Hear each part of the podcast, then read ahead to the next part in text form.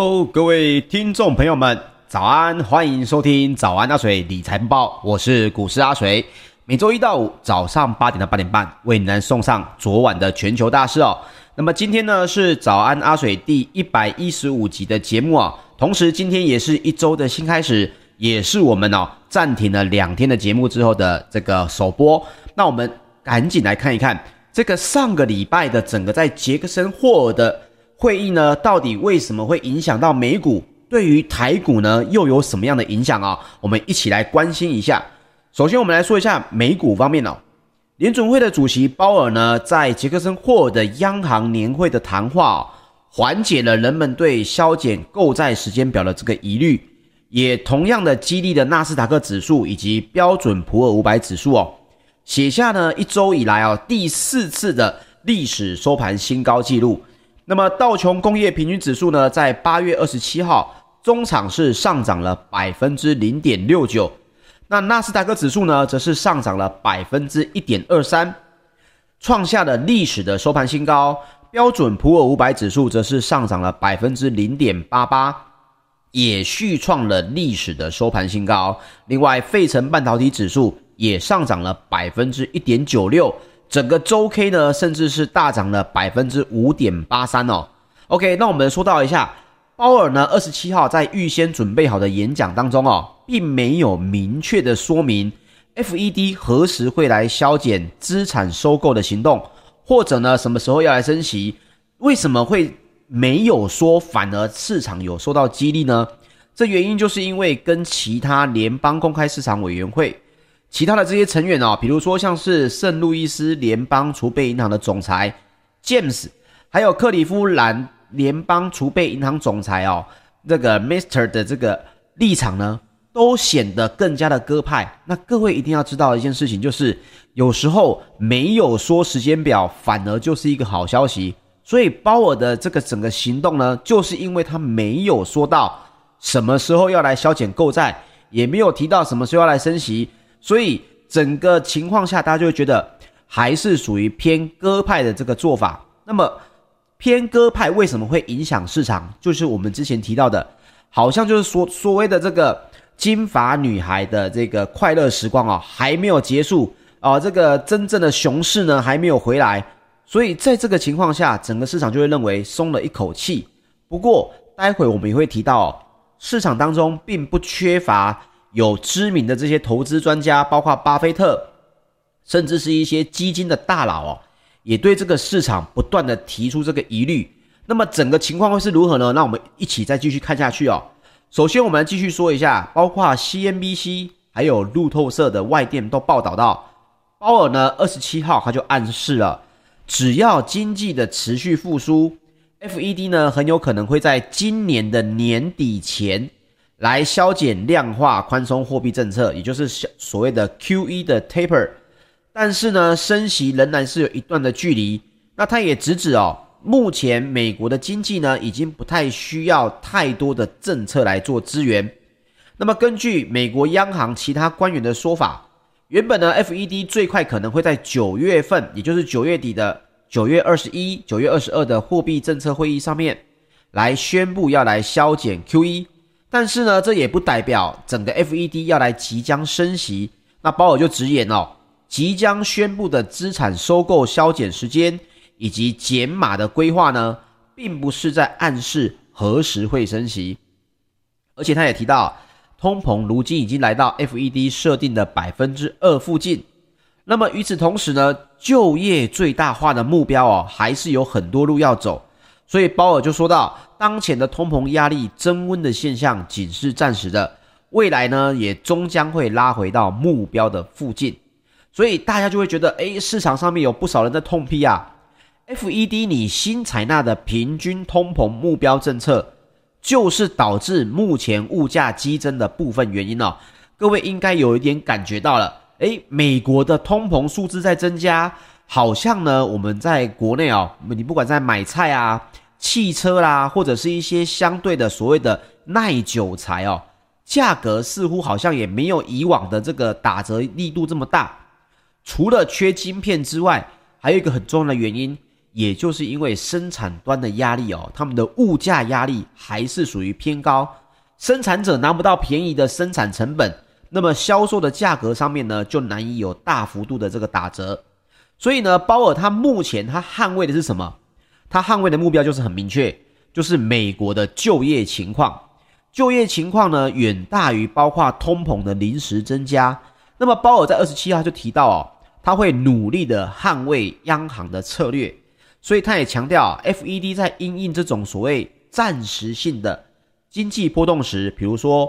啊、现在的通膨压力大增的情况下，他要来如何避免哦，在错误的时间采取政策行动，他认为是非常重要的事情。所以鲍尔他也同样在这个会议上面说明了，美国的就业市场依旧有许多的闲散能力，疫情呢也并不是已经完全没有了。疫情还在持续的延烧，那在这种情况下呢，错误的决策造成的伤害将会特别的严重。那大家也都知道，长时间失业的可能对劳工以及经济的生产力哦，也可能会造成永久的伤害。所以，就有市场的专家在研究出，就指出了市场上面现在出现的两个事现象哦，一个呢是逢低的买盘进驻。第二个呢是鸽派的 FED 哦，让投资人感到心安。那他也说到，对于 FED 每个月向经济挹注更多的流动性呢，市场也会感到非常的振奋。所以市场的专家认为，目前 FED 最好的就是维持现状，不要动。也因此啊、哦，为什么鲍尔只有提到，诶，有可能在年底，大家就会觉得，诶，时间又往后拖延了一些了。以前呢是讲九月份来这个宣布。十月份来执行，现在又提到了可能是到年底，没有给出一个正确的时间点，也没有给出一个明确的时间点。对于整个市场来说，哦这就是一个最好的情况。所以，包括了市场部分的这个华尔街的投资人士呢，就提到了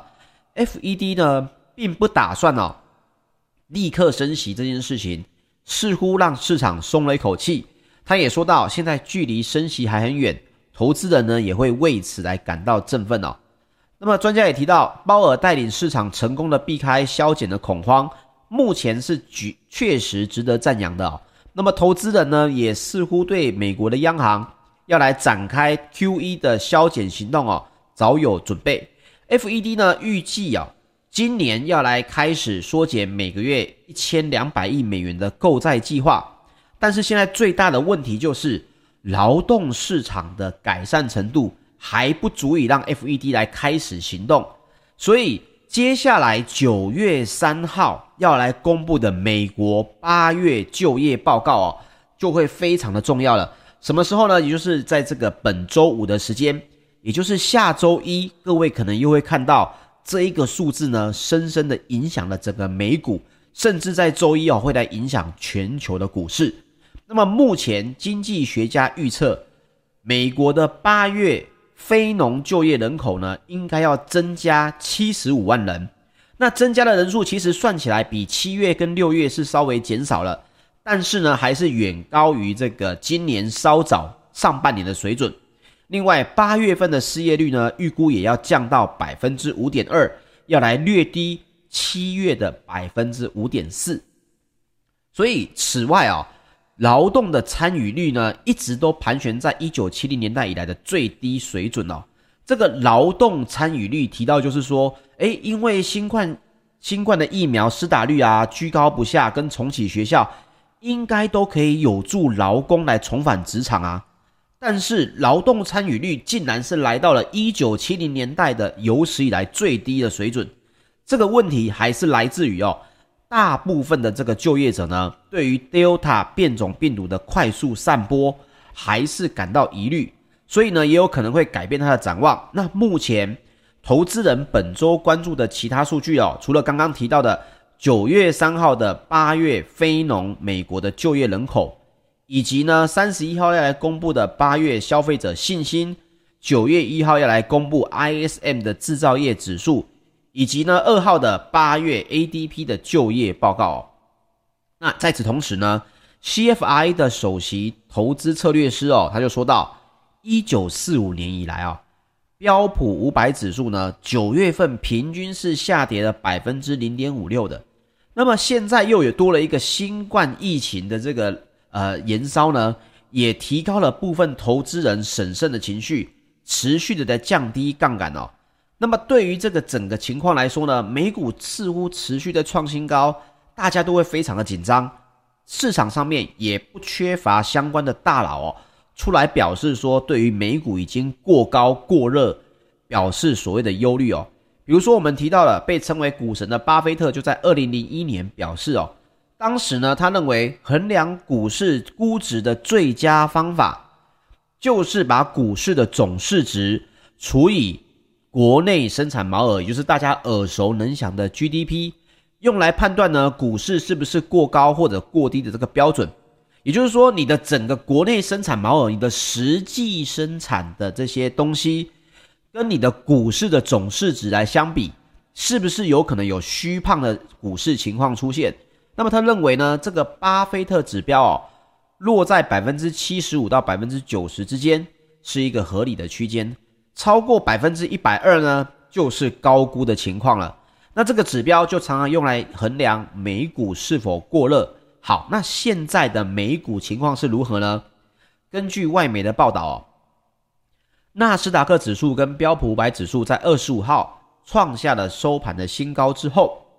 代表美股总市值的呃有一个市场指数叫做威尔夏五千全市场指数哦。它已经跳升到了四十六点六九兆美元。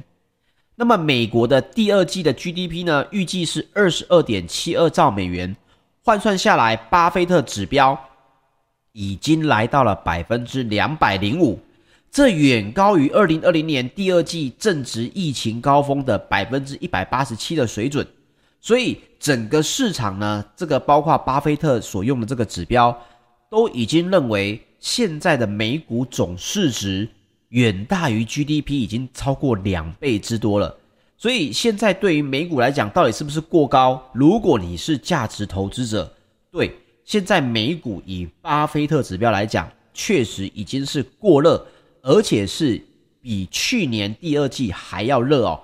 所以因此可以看到，整个巴菲特指标的冲高呢，也拉响了美股的警报。那在此同时哦。之前其实就已经有多位的华尔街大咖对于美股即将崩盘发出了警告。阿水也帮大家来整理一下，包括有谁呢？有包括了资产管理机构 GMO 的创办人葛拉汉，还有电影大卖空的这个原型哦，Michael，他的这些人呢，都曾经警告，史上最大的牛市应该已经接近了尾声，美股呢也存在危机，也会引爆史诗级的泡沫化啊。当然啊，其中也包括了巴菲特目前哦手上满满的现金，买到不知道可以买什么，甚至呢只能部分的回购哦自家的股票。所以包括这些价值投资者的这个担忧呢，以及这些市场专家的担忧哦，都让大家对于整个市场美股来讲，都觉得诶，是不是接下来只要联总会一有一些动作的话，就会影响呢？我相信这也是目前在听节目的各位朋友们。你们最关心的一件事情嘛，到底美股会不会成为猪队友？会不会又影响了台股好不容易呢从底部要开始反弹的这个情绪呢？那么阿水跟大家分享的是，如果你把整个投资的过程拉长来看，没错，现在确实不是你长期投资、大笔投入美股的好时机。但是呢，我们要反过来看，这个巴菲特指标最主要的还是跟 GDP 有关。所以，包括的美国在第三季的 GDP 的预测，是不是可以因为就业的复苏以及这个经济的复苏，让 GDP 的数字更加的好？虽然有可能不会超过倍数的成长，但是这个指数会不会又稍微回落呢？我个人认为还是有机会的。只是如果你是处于偏波段啊，比如说像阿水这样子，你投资的股票呢，大部分不会超过一个月或两个月，那么其实来讲。你与其一直在担心所谓的这个啊黑天鹅啦，与其担心这个所谓的美股过高的情况，倒不如哦，你还是做好你的资金控管，你还是可以分批的在进场整个台股哦。这是原因是因为呢，当整个市场不佳的时候，你放心，比如二零零八年，比如这个之前的二零一五年万点的下杀，还有疫情等。这些呢，其实都多的是你可以跑的机会。重点就在于你自己有没有做好一个交易的一个标准。诶，如果大盘跌破了月线，跌破了季线，或跌破什么线，我就要出场。我不管当下的筹码是如何，或者是我的投资只要回档了多少，我就一定是全数的出场，不再眷恋整个市场。这个远比你去担心美股是不是过高来得更加的重要哦。那么这一点呢，也就分享给大家。好，接下来我们来说说欧股方面了哦。美股联美国的联总会呢，主席鲍尔的演说哦，没有透露刚刚说到的要削减购债的这个迹象，所以包括了欧洲矿业股呢，也领军来攀升了百分之一点九。整个泛欧指呢，也都是升高的情况，包括了周五的泛欧 STOXX 六百指数呢，是上涨了百分之零点四三，离它的历史新高呢，只差了不到百分之一。另外，欧洲的三大指数也是齐扬的情况，其中包括英国的 FTSE 一百指数、DAX 指数以及法国的 CAC 指数、CAC 指数哦，也都分别上涨了百分之零点二四到百分之零点三不等哦。那么目前整个欧洲的股市呢，也还是在关注美股的走向啊。目前来看，鲍尔在备受关注的演说呢，已经向投资人保证，过去一年向市场注入丰沛流动性的购债计划，目前看来还是有机会继续维持到年底。那么包括了美国的经济学家哦，Allen 他就表示，市场不应该期待演说会有意外的惊喜，他也预测。如果美国的劳动市场呢复苏的情况符合 FED 的预期，鲍尔应该会在九月二十二号的 FOMC 会议提出一个预先的通知，然后在十一月三号来正式宣布要在十二月，也就是年底要来开始减债。所以目前欧洲的市场大概也是用这一种态度在面对鲍尔最新的说法，也因此整个市场还是偏强势哦。那么另外呢，法国的国家统计跟经济研究所的公布，八月的法国消费者信心呢降到九十九，低于前月的一百哦。那目前看起来这个数字下降的并不是太多，所以整个呃欧洲的股市呢，目前影响也还是不大。那么我们聊一聊欧洲央行哦，欧洲央行的首席经济学家呢，Phillips 就表示。Delta 变种病毒呢，预料只会对欧元区的经济造成有限的影响。那么今明两年呢，欧元区应该都将会强健的成长哦。这个是欧洲央行的首席经济学家 Phillips 的一个看法。那这一点其实也是跟当初为什么阿水在讲这个早安阿水时，会把欧洲股市这个台湾好像比较少人在碰的市场拉进来，也是因为看到了。在整个全球经济当中，能够躲过包括 FED 的政策变化的，其实很大一部分就是在欧洲的市场哦。那也一如所料，欧元区的市场呢，也确实对于整个 FED 的这个做法呢，有比较强的抗压性哦。这一点也各位可以持续的来关注哦。欧洲的经济的这个发展，包括接下来电动车的这个发展，也对于。以车业为主的欧洲市场来说，会有很大的影响。各位也可以来多看一些欧洲市场的这个相关消息。那另外，我们来讲一下石油方面。纽约商业交易所呢十月的原油期货在八月二十七号收盘是上涨了百分之二，来到每桶六十八点七四美元。那么这个是因为呢，墨西哥湾的飓风来袭，导致产能关闭的影响。另外，欧洲的 ICE 期货交易所近月的布兰特原油也是上涨了百分之二点三，来到每桶七十二点七美元哦。那么上周呢，整个纽约商业交易所的原油是上涨了百分之十，布兰特原油则是上涨了百分之十一哦，这都创下了一年以来的最大单周涨幅。那么就有提到为什么会有这个涨幅呢？其中也包括了美国内政部以及环境执法局的报告，就显示，目前受到四级飓风艾达来袭的影响，美国的墨西哥湾的原油日产能呢，已经关闭了百分之九十五点六五，也就是将近每天一百七十万桶的产能是已经将近全数关闭。那目前墨西哥湾总数的五百五百六十座人工操作平台当中，已经有百分之五十一的人员呢撤离，都是遇到这个四级飓风艾达来袭的影响啊，所以短时间内石油的产量呢可能没办法急速的上升，同时也是因为包括了美联社报道的墨西哥石油是呃墨西哥国家石油公司在上个周日。才因为墨西哥湾的海上平台发生火灾而关闭了每天四十二万桶的这个产能。那目前呢，看起来是已经恢复了百分之十七，预计呢到八月三十号应该就可以把所有的产能全部的恢复哦。这个在我们上周的节目当中跟大家来分享过，但是最新的情况就是到八月三十号应该就可以把当时发生火灾而造成影响的产能。来全部的恢复。那目前表示，该这个意外呢是在执行维护作业的时候发生，确实的起火原因呢也还在调查当中。那么接下来呢，我们来说说金属方面。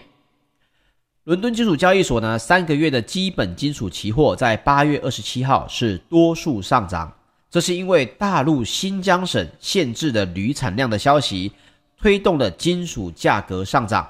那么铜的期货呢是上涨了百分之一点一，来到每吨九千四百零六美元。那么在节目当中，其实阿水之前跟大家分享过，目前来讲，大陆要来限制所谓生产端的物价指数飙升，它就要非常的鹰派，鹰派就是要来伸手来管控整个市场的产量或者是价格。那么目前呢，中国大陆的这个相关的。比如大陆国家发展改革委呢，又出台了一个新的政策，要来控制这个整个市场的走向啊。首先呢，包括关于完善电解铝行业阶梯电价的这个通知，也就是说，严禁接下来只要跟电解铝行业相关哦，都不可以提出优惠电价政策。也就是说，严禁对电解铝行业实施优惠电价政策之外呢。还要组织电解铝的这个企业电力市场的专场交易等，都必须要立刻的取消。已经实施或已经组织的呢，也都要立刻的来取消哦。什么意思？他不给你一个电力市场的专场交易，也就是说，你不能对于电力你用不到的地方，我拿出来卖不行。你也不可以对相关的电解铝的行业实施优惠的电价，也是不行。所以根据通知来计算。相当于呢，已经是要求新疆的五家铝生产商哦，一到七月的水平呢，要来减产百分之十。那么整个大陆的铝的产量呢，大概是占全球逾半数比重哦。那么新疆铝的产量呢，则是约占大陆总产量的百分之二十。那么世界金属统计局的最新报告就表示哦，今年上半年全球铝市呢，供给短缺一百零二万吨。相比二零二零年呢，全年为供给过剩一百一十九万吨哦。那大家可能会觉得，诶，你要让价格下降，为什么你在限制所谓的电价，以及你不让这个电力市场的专场交易呢？为什么要取消呢？原因就是因为，如果今天短时间内价格的飙升，让这个整个哦扩厂产能增加的话，反而就会影响到市场的这个总产量。所以呢，与其控制，等到整个产量出现问题之后呢，再来控制，不如我现在限制所谓的这个电价政策，以及限制这个包括电力交易等哦，都可以让这个整个市场哦持续维持在整个国家发展委改革委的这个整个控制之下。那目前可以可以看得出来，呃，大陆的市场对于整个包括金属啦，还有股市来讲，还是比较偏鹰派哦。那接下来，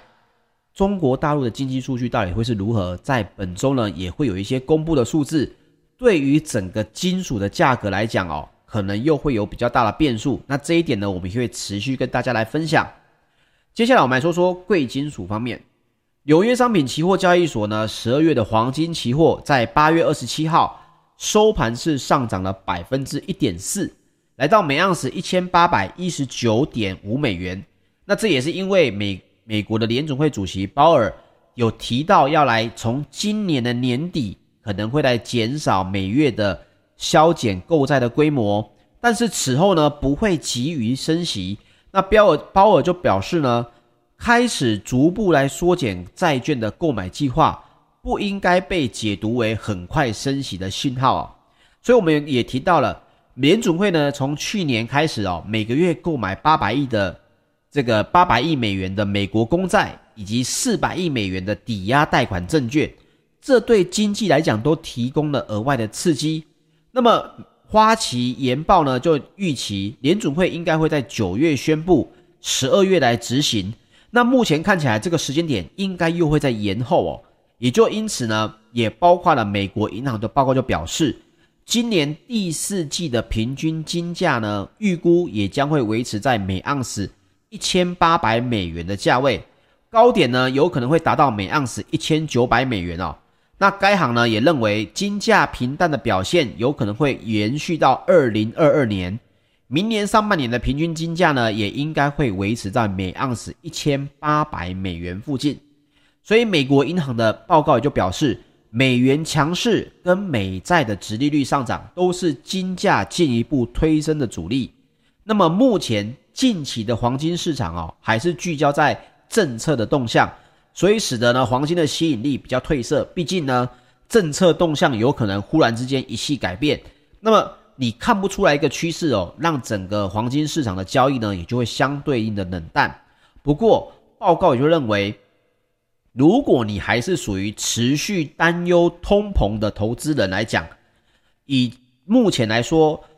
持续的通膨有可能会成为黄金市场的一个支撑原因。因为呢，数字货币哦，它的整个震荡还是太大，所以你要躲避这个所谓的通膨呢，最好的资金去向还是属于黄金哦。所以市场目前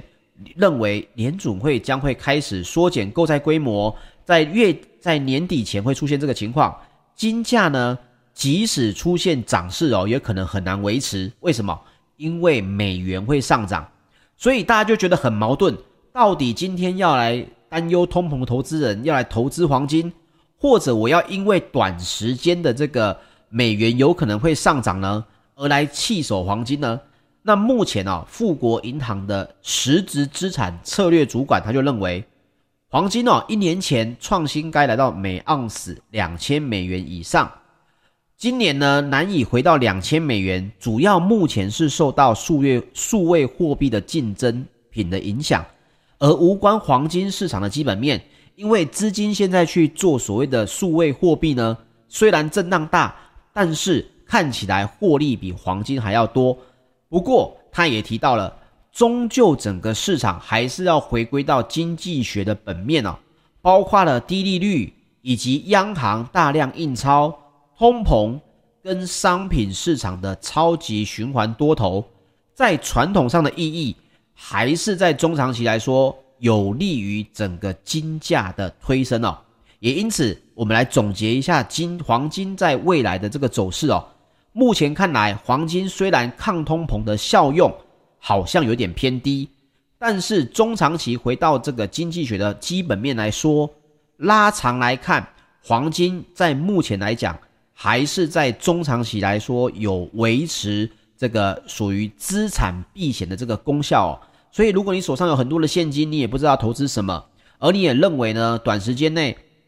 可能通膨的问题不会太轻松。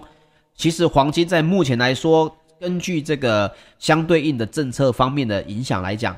还是属于可以做中长期的投资哦。这是根据富国银行的这个相关的报告。那这一点呢，也就分享给大家。OK，今天来跟大家分享的比较多美股方面的消息哦，主要还是在最后结尾呢，要来提。提一下台股方面哦，目前的台股呢，反弹还是非常的强。各位投资人的朋友呢，一定要注意一件事情，不管你是不是担忧所谓的联总会的这个消息，还有美股的问题，注意一条线就好了，就是注意月线的位置。如果今天的指数呢，月线呢是属于下弯的情况，整体风险还是属于偏高。如果慢慢的拉阳，即使回撤月线。持续的月线是上升的情况下，那么台股哦，其实你就不用太过的担心。用这个方式呢，你就不用担忧说，诶，美股似乎来到高点，我要不要先全撤？或者呢，会不会是美股会持续火红到年底？我现在退出啊，就有可能会去呃没有吃到整个股市上涨的红利。我认为这是我自己做的呃一个投资非常好的一个因素哦，就是月线是上扬还是下弯，这一点也分享给大家。OK，以上呢就是本集的节目内容，谢谢大家的收听，请记得帮我订阅 YouTube 频道或到我们的 Podcast 上面可以听我们的音频。喜欢我们的节目也请您留言支持或者帮我们按赞分享喽，谢谢各位。我们明天早上八点大再见，大家拜拜。